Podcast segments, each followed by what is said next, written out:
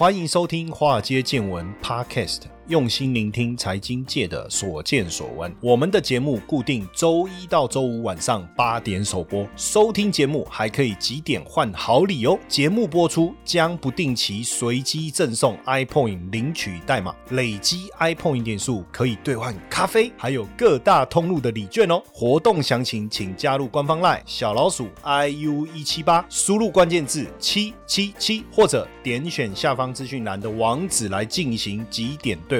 让古怪教授请您喝咖啡拿礼券吧。股票市场千奇百怪，见怪不怪。大家好，我是古怪教授谢承彦。我们今天来聊一聊利率。我不知道大家知不知道利率？哦，那唔在的几家的银行都有利息啊，这个就唔是的利率吗？为什么呢？哦，没错哦，我可是呃，实际上呃，我们在讲这个利率的时候，你要更要去思考的哦，还有两个哦，一个当然我们要把它拆分来看哦，一个叫名目利率，一个叫实质利率。哇，这个每次讲。讲到这个哦，就头大。可是你知道吗？如果有机会啊，大家在念那个那个投资学的这门课的时候啊，如果你是商科啊，现在现在这个大家都要念拿个学历嘛，对不对哈？这个不管你是各行各业的精英啊，哈，或是只有小学毕业啊，想办法念个硕士嘛，对不对哈？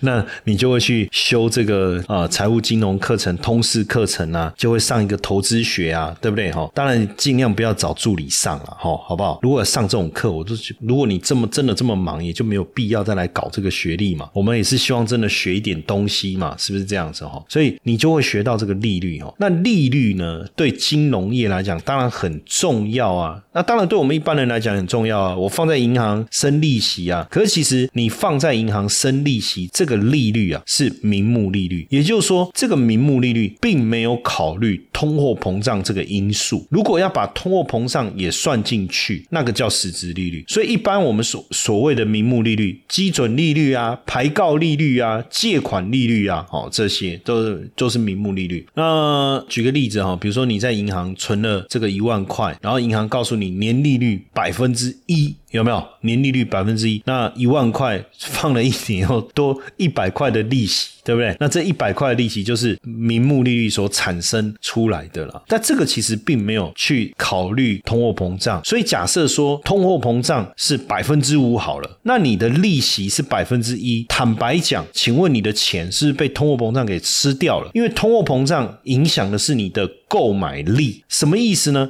也就是说，本来你放一万块，然后得到这一百块的利利息，哦，你想要隔一年以后买一块鸡排加一杯珍珠奶茶来犒赏自己，对不对？结果没想到隔了一年以后，这个鸡排也涨价了，珍珠奶茶也涨价了，最后你只能买一块鸡排，你就没有珍珠奶茶可以喝了。这个就是我们的购买力受到通货膨胀冲击的一个影响。所以，我们真正坦白讲，哈，你如果真的要谈利率的贡献，你的贡献的话，哈，对你的优好处或者是坏处的话，我们应该要谈的是实质利率啦。那当然，这个实质利率呢，就是费雪哦，这个是一个二十世纪初一个美国的经济学家所提出来的了哈。他所定义的是说，呃，名目利率扣掉通货膨胀率叫做实质利率，所以名目利率当然会决定实质利率，而实质利率也会受到通货膨胀率的一个影响。那所以像联总会呢？他在谈说，哎，通货膨胀率很高，那我到底要不要升息？他升的息，升的是什么？升的是这个名目利率，不是实质利率。为什么？因为假设说实质利率等于名目利率减掉通货膨胀率嘛，哈，所以你你你你心里面有这个公式嘛？那你去想一下哦，名目利率都没有动。通货膨胀率一直往上飙高，那是不是导致你的实质利率在缩水，甚至可能变成什么？可能变成负的，对不对？所以这个就是为什么联总会要升息的一个主因嘛，就是。如果他不去做这件事情的话，那不就代表我们的实质利率会一直受到影响呢？所以假设实质利率是百分之五，通货膨胀率是百分之三，那名目利率是百分之八。名目利率百分之八，扣掉通货膨胀率百分之三，实质利率是百分之五。那名目利率很单纯啊，就是单利计算的利率嘛，就一年嘛。哦，那当然我呃，我们过去在谈论利率的时候，确实啊，都是还是以名目利率为主。可是实质利率更能够代表我们的这。一个实质的购买力啊。所以，假如说呃名目利率调升的速度是大于通货膨胀率的话，你的实质利率就会大于零，你就比较没有感受到通货膨胀的问题。可是，假设我的名目利率调升的速度小于通货膨胀率的话，你面临的是负的实质利率，你就会感受到通膨的压力。你就会感受到通膨的压力，所以呃，为什么在面临通膨的时候，联准会要升息？其实他希望增加我们的实质购买力啊，他希望增强我们的实质购买力。当然，一方面压抑通膨之外，实质购买力的提升对于我们来讲还是很有帮助的哈。那所以，名目利率跟实质利率最大的差异就是没有去计算通货膨胀，有没有计算通货膨胀？哦，有没有计算通货膨胀？所以有没有可能名目利率是正？的，可是实质利率却是负的，确实是有可能。其实以现在呃目前这个市场的状态啊，以美国来讲，确实就是这样哦。你名目利率如果百分之二，通货膨胀率百分之八，你的实质利率是多少？负的百分之六啊。负的百分之六啊，所以简单来讲啊，名目利率并没有考虑通货膨胀率，而实质利率它必须把通货膨胀率一起纳进来讨论。所以如果通货膨胀大于名目利率，那实质利率是负的；通货膨胀小于名目利率，那实质利率是正的。而考虑了通货膨胀以后的利率，才能去代表我们实质的购买率。所以像名目利率没有考虑通货膨胀，它就是只是一个呃，你拿到的利率只是一个表面啊，并不是。真正的你实质的购买能力啦，因为一旦把通货膨胀考虑进来以后，你才能真正感受到嘛。那就以债券来讲，也都是以名目利率在报价，就是我们所谓的票面利率哦，票面利率。所以为什么呃现在就会有呃大家应该有听过一个叫抗通膨债券叫 TIPS 哦，那就意味着就是说它会去跟着呃债券的一个利息，它会跟着通膨来去做一些调整哦，这个。基本上才有达到抗通膨的这样的一个效果了哈，成效了。所以我觉得，当我们在做实际的投资的时候，我们可能要关心这个实质利率更多一些，而不是一直去讨论这个名目利率啊。当然，名目利率就是你要去知道的这件事情是没有问题哈。可是，当我们在谈这个利率的时候，我可能希望大家更关心这个实质利率多一些，要不然就会变成说，就像现在大家在讲说，为什么这个金融股啊，不是说。说会受惠这个升息吗？哦，这个这个论点是不是对的？其实没有错啊。可是为什么金融股就一直跌呢？很多人就提出这样的一个疑虑嘛。而且在金融股当中，当然大家就会去谈到，呃，尤其是纯纯银行股。单纯的纯呐，不是蠢蛋的蠢哦，不要不要弄错了，不是蠢银行股，是单纯的纯哦，也不是存钱的存呐，哈，就是说纯银行股，当然它没有寿险啊，什么什么这些的影响哦，哎，可是也很怪哦，就是说，就是说我们我们提出来讨论啊，就是第一个啊，不是说升息的话对。寿险业来讲，有所谓的利差异吗？对不对？那这样金寿险股是好的啊。那金融股的部分，它的利差就是说，呃，基本上是这样。升息的时候，我们提供给客户存款的利息，就银行啊，不是我啦，我们啦，应该说银行啦，银行提供给客户存款的这个利息调升的幅度，往往小于借款要付出的利息嘛。就是你你如果有有借款的话，基本上房贷也好，信贷也好。它现在都是讲所谓的浮动利率嘛，因为利率有分固定利率跟浮动利率。固定利率就是说，它跟你约定好百分之五哦，那可能是呃，比如说一年期邮政储金的利率加上百分之多少哦，比如说假设一年期邮政储金的利率哦是百分之零点八，哦，那我就加这个三趴三点八。那接下来这七年，假设你是借七年的信贷，你的利率就是三点八，它都不会变。那即便一年期邮政储金的利息从这个定存的一年期邮政储金就是等于是一个一个存款利息嘛，哈。那即便它调高了哦，你的你要付的借款的利息也不会增加，那这个叫固定利率。可是因为现在走的是升息的趋势，所以你会发现银行的这个贷款呢，利息啊，不论是房贷还是信贷，它都是用浮动利率。那当然代表就是说，只要一年期邮政储金的利息往上调，那你要付出的贷款的成本就。会会提高嘛？那你就会发现说，这个就是它的利差嘛。那当然升息对银行来讲当然有好处啊，可是也不对啊。邮政储金是零点八，那假设它永远加百分之三，那它升到一点二加百分之三，升到二加百分之三，那所以它的获利永远都是百分之三啊。哎，没错啊。可是你有没有发现，大部分人的钱是放在哪里？放在活储，因为你随时要动用嘛，买股票啦什么啊这些钱啊，对不对？你不是说放在活储吗？活存呐？那你放在活储或活存，其实是没有什么利息的。所以你有没有发现，自然而然这个部分的利差就拉开了？所以对银行来讲，这个就是它升息本来就是对他来讲就是利差一定增加嘛，这是一个嘛。那第二个，那他自己放在他可能去别的地方，呃，所谓的这种存款的收益也会增加，对不对？对他来讲，哦，比如说他放外币啊、美金啊这一类的也会增加。那对保险来讲，它可以有比较好的这个利差的收益啊，它的利差损也会降低啊。诶，那这样子不是应该是好事吗？对不对？尤其是对金控股来讲，那。其实我跟各位讲啊，其实确实是好事，好，确实是好事。可是没有办法的事情是，你会先遭遇到一个比较大的问题是什么？就是好是好在保险的保单的利差的部分，利差损会减少，或是甚至转为利差益，这个是没有问题的。银行放款的收益会增加，这个也没有问题。可是我们忽略了一个，就是保险它为了要赚钱，它会去买股票。可是呢？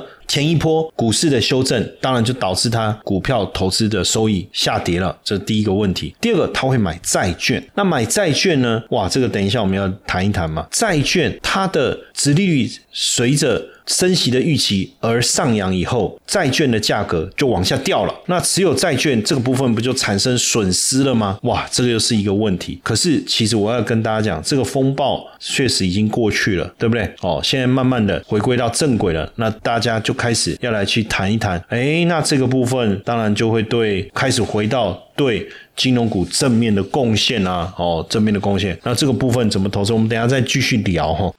接下来就是我们今天的彩蛋时间，iPhone 历史代码 J 七二五九。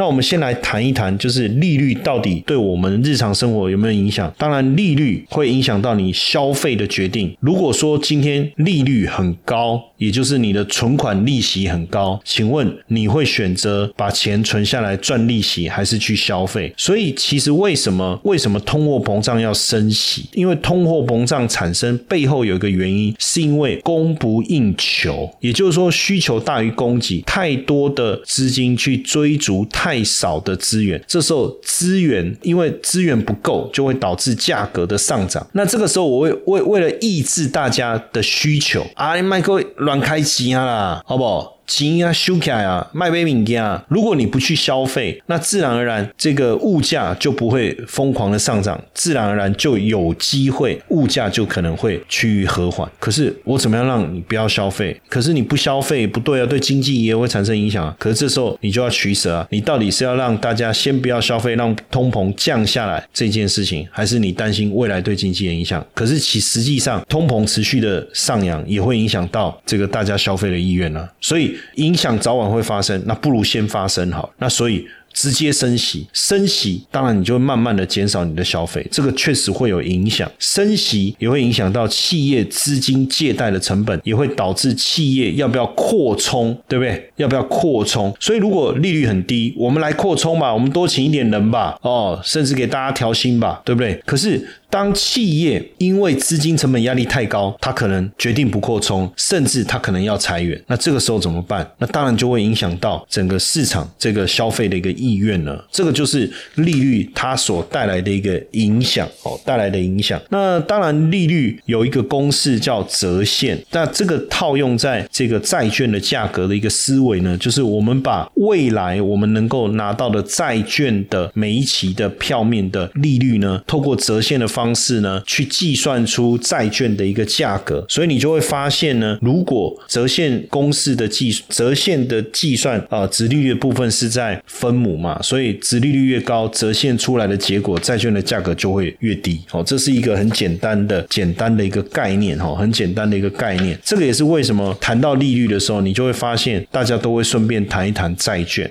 哦，会顺便谈一谈债券，原因就是这样哦，就是因为债券价格跟殖利率它是一个呃相反的一个概念，那最主要还是来自于债券价格折现公式的一个计算呢。简单来讲是这样哈，简单来讲是这样，所以你就会发现哦，名目利率当然会影响到我们的消费的意愿哦，跟企企业借贷的一个意愿，但是对银行来讲最直接的冲击好还是这个啊实质利率的一个部分哈，实质利率的部分，所以过去呢，呃当然有很多的一个研究了哈，就是说呃，那我要我我我我的这个利率的一个变化会产生什么样的一个影响哦，包括供给跟需求在货币的供给跟货这个利率之间的一个关系，所以你会发现哦，这个在这个金融海啸的时候，为了刺激大家的消费降息嘛，有没有增加货币供给嘛？这些其实都是让利率下滑，然后刺激资金流入到市场非常重要的一个手段。那现在呢，你会发现这个联总会呢，它这个减少货币的供给，调高利率，那这个呢，当然就是导致利率的直接的一个上扬。那利率的上扬，当然就会影响了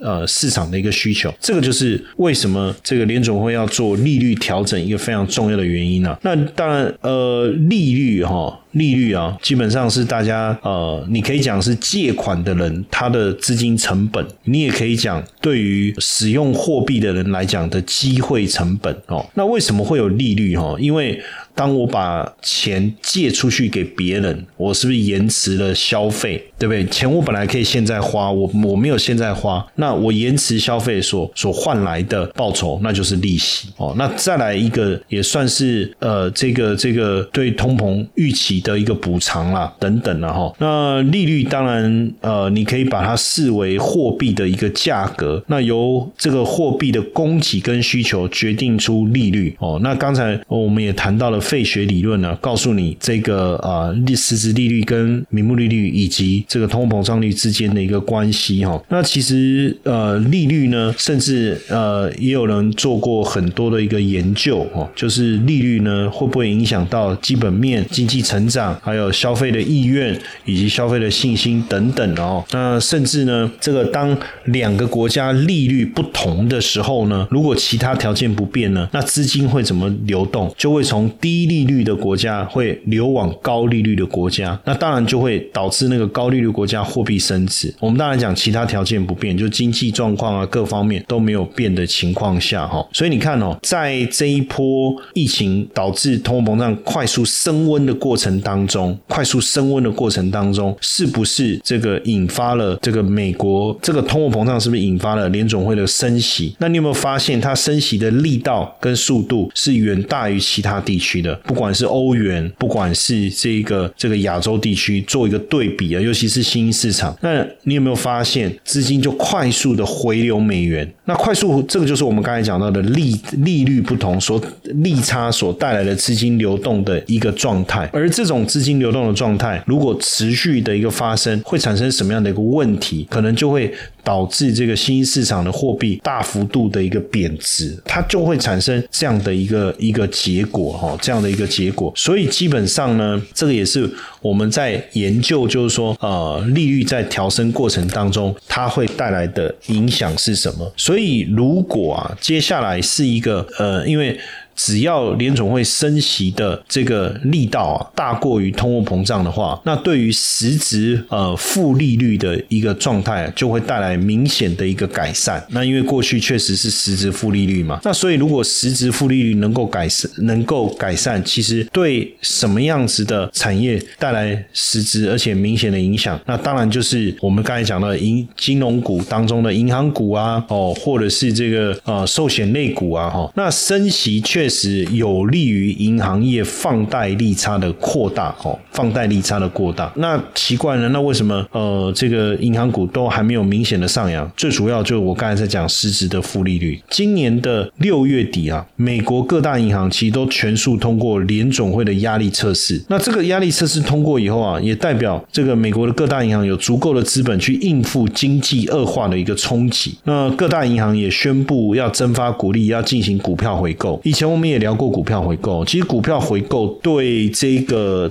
呃个别公司的股价来讲，往往是一个比较正面的一个帮助，正面的帮助。所以在实质负利率改善的情况下，以及在这个呃金融股在经过这一波的压力测试过后啊，我相信啊，对金融股来讲啊，反而带来一个比较好的一个机会哦，带来一个比较好的机会。当然，就金融股的投资来讲，呃，你可以投资台股的这些金融股。其实我之前也有特别谈过嘛，尤其是我反而喜欢那个叠升的寿险股啊。我之前就一直讲啊，很多人都问我哦，我我我其实我在很多节目当中，我我我也都是谈呃寿险股。我说根本不用怕，我说防疫保单呐，跟防疫保单再加这个这个国外投资股票、债券损失这些事情啊，我说刚好给你带来一个未来金融股多投钱的一个进场点。当当时我我其实我的讲法跟我的态度就是这样。好，现在看起来是不是这样？当然有人会担心说，哎，可是通常台股啊，呃，涨到金融股的时候，是不是代表这一波行情的结束？可是就看你要做短波段还是长期投资啊。假设说今天你做的是长期的投资，坦白讲，一波接完又一波，一波接完又一波啊，那这中间也有也有利息的一个发放，有什么好担心的？当然，另外一个就是说，你如果要把整个角度。眼界在扩大的话，你也可以去参与到国际市场的这个金融股啊，像摩根大通哦，美国银行。或者是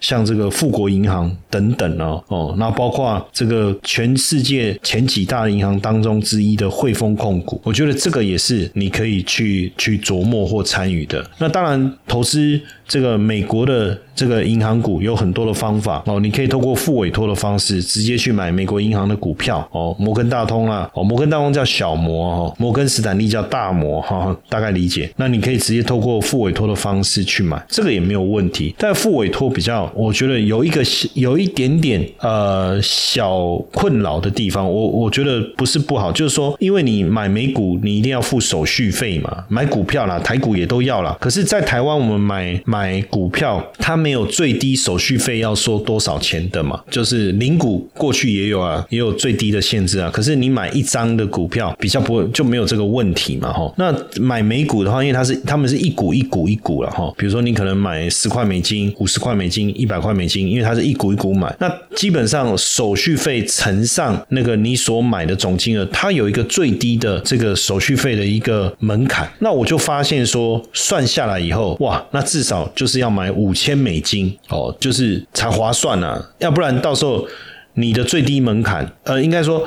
你你一千美金可不可以买？也可以，五百美金可不可以买？也可以。可是他收的手续费就跟五千美金是一样的，哇！那你的手续费率是不是就很高了吗？哦，所以基于这样的一个考量，其实我每次买，我就是一定买在五千美金、五千美金之上了。那这个当然就是你如果透过副委托去买美国的金融股或者是 ETF，就就会有这样的一个状况了。当然你就看你自己衡量嘛。那因为我我刚才讲了在金融股啊，这些像之前我们有提过这个像这个交易所的或是金融数据公司，像 S M P 五百不不是 S M P 五百，为什么每次讲 S M P 一定会不小心就接了五百？S M P 就标准普尔嘛，哦，还有像贝莱德啦，哦，或者像富这个黑石公司啊，就 Break Rock，还有像。交易所像呃这个 CME 交易所，或者像香港交易所，哎，其实这个就有一个指数叫特选金融数据指数嘛。那当然，在美国国外也也有对应这样的指数的 ETF 哦，就像我刚才讲的哦，那也没有问题，你透过付委托的方式也可以。不过未来呃，你也可以直接在台湾买到这个 ETF 了哈，因为